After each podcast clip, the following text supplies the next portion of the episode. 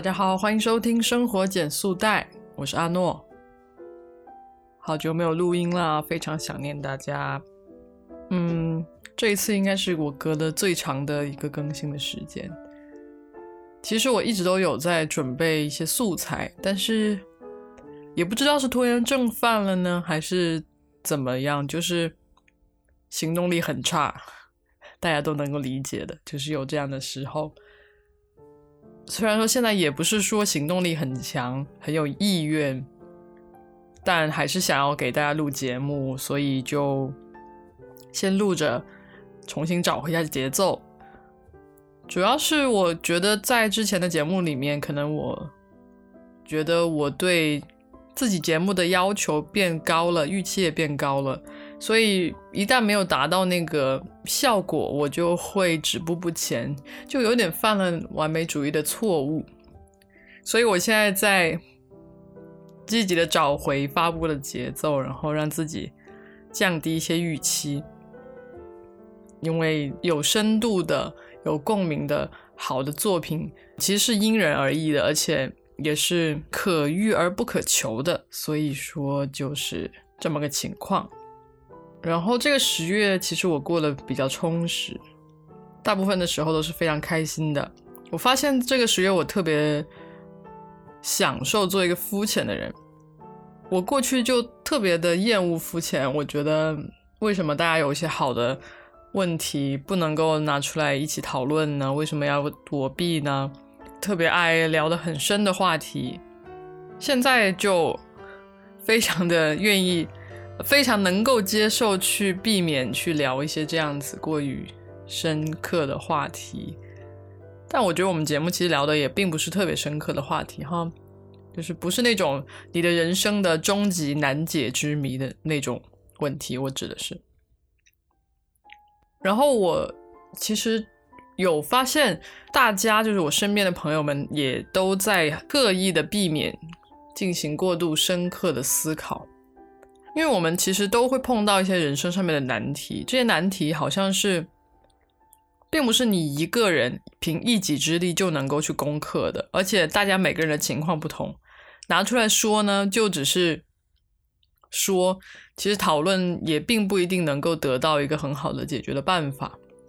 所以大家就偏向于去不说。举个例子，就是之前。有一次，我们的朋友中有一个人失恋了，然后我们就想着说，把他带到海边那个地方，我们就可以来聊聊天啊，谈谈心啊，讲一讲这些，可能是疏导一下，说一下双方的问题啊，以后要怎么改进之类的，这样这样子的。但是我的预期是这个样子，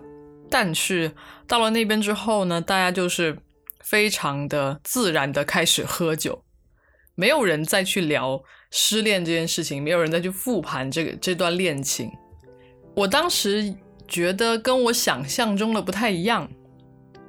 我也有在思考说，只是喝一顿酒会解决问题吗？会让他的下段恋情变得更好吗？但回过头来一想，就算是我们讨论了，可能一次的讨论也很难有一个结果，而且。对于一个失恋的人，然后你要说他有什么问题，犯了什么错，其实是一个很残忍的事情，不如就不谈，然后陪他一起放松一下。所以从那个时候开始，我就开始关注大家，嗯，聚会的时候的一些一些状态。最近有一次是，因为我们有一个朋友要离开深圳了，然后我们就聚会。聚会的时候，我本来也以为会有那种。送别的仪式啊，他会说一些告别的话之类的，但是这个时刻一直都没有发生。我们就像是正常的吃饭一样，就感觉跟以往的饭局没有什么不同。然后他也在分享说他在那边会有一些哪样的新的开始。所有人其实都还没有那种感觉，是他就要离开这个城市了，可能就不是那么容易能够见到面。大家还是会觉得说。好像就在身边一样，所以那个离别的感受就不是很强烈。我不知道这是不是一种，嗯，新的面对离离别的一种方式，就是一种更加内化的方式。因为我其实每一次回到老家，回到爸妈的家，他们都会展现出一种很强烈的不舍的情绪。就是你可能刚回到家过的一两天，他就开始想你要走的事情，然后那个离别的感受是非常强烈的，就好像是在他们那个年代，就是很。很强烈的一种情绪，但是在我们这一代人里面，就变成了不是特别强烈的情绪，因为好像坐飞机可能坐两个小时就能到了那个地方，然后见到那个人，可能就是三四个小时的事情，我们好像不会觉得这个离别是一件非常沉重的事情。然后这个离别的过程，可能是慢慢的在我们心里去进行了一个建设，就是你慢慢去接受说，哦，他不在这个城市了，哦，我要去找他，可能需要花费更长的时间，等等等等的，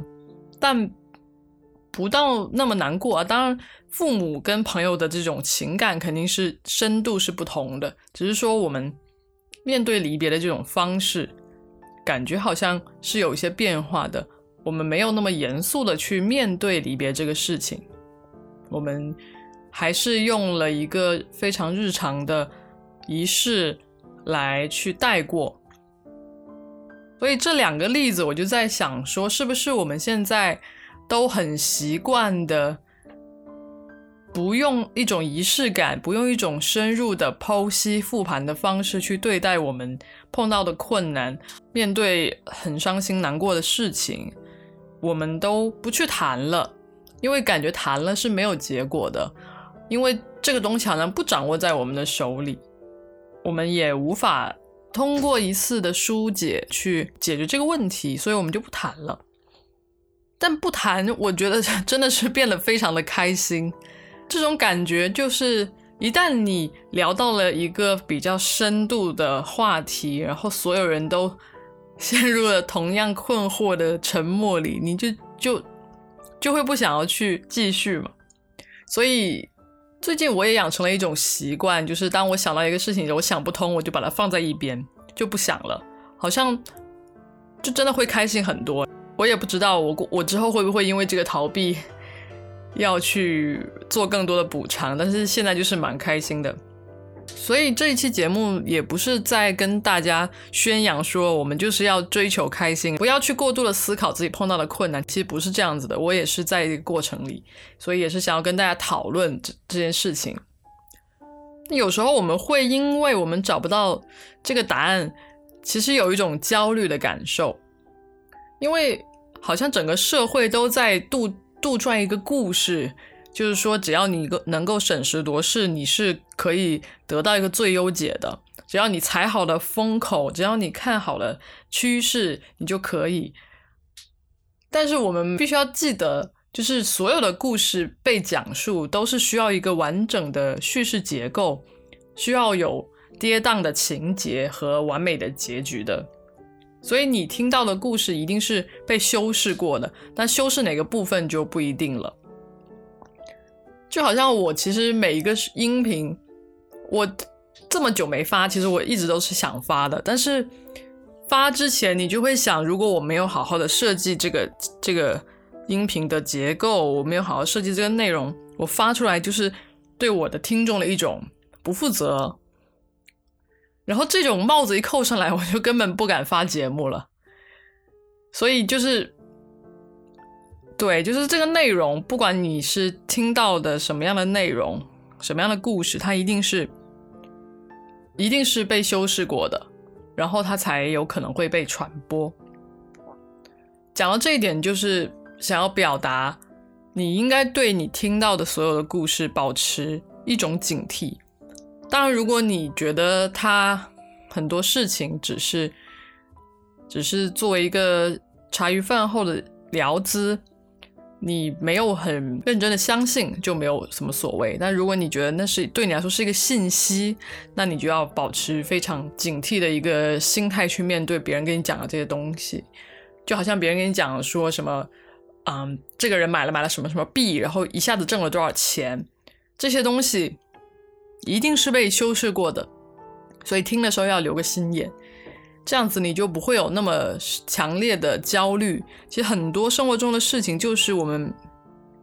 我们总是以为会有很多超出我们认知的、不符合逻辑的事情出现，但实际上没有那么多这个样子的事情。嗯，所以讲到这里，我会觉得好像不谈论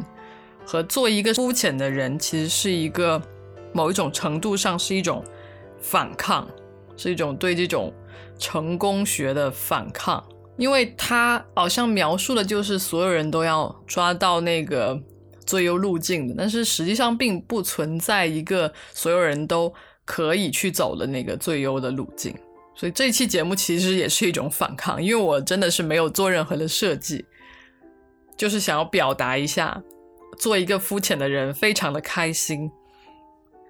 但我知道我自己的情况可能也做不了太久这样子的肤浅的人。但真的非常开心，大家可以去尝试一下。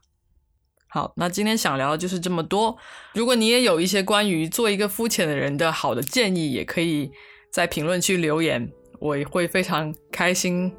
看到。好，那今天节目就到这里，生活减速带陪你慢下来，我们下期再见，拜拜。生活减速带由阿诺独立运营。是一档分享人生体验和社会观察的节目，主讲人阿诺和他的朋友们将在节目中给出实际可行的生活指南，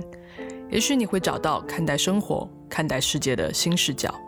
如果你喜欢我的节目，欢迎订阅和评论，也欢迎加入听众群，跟我们一起互动哦。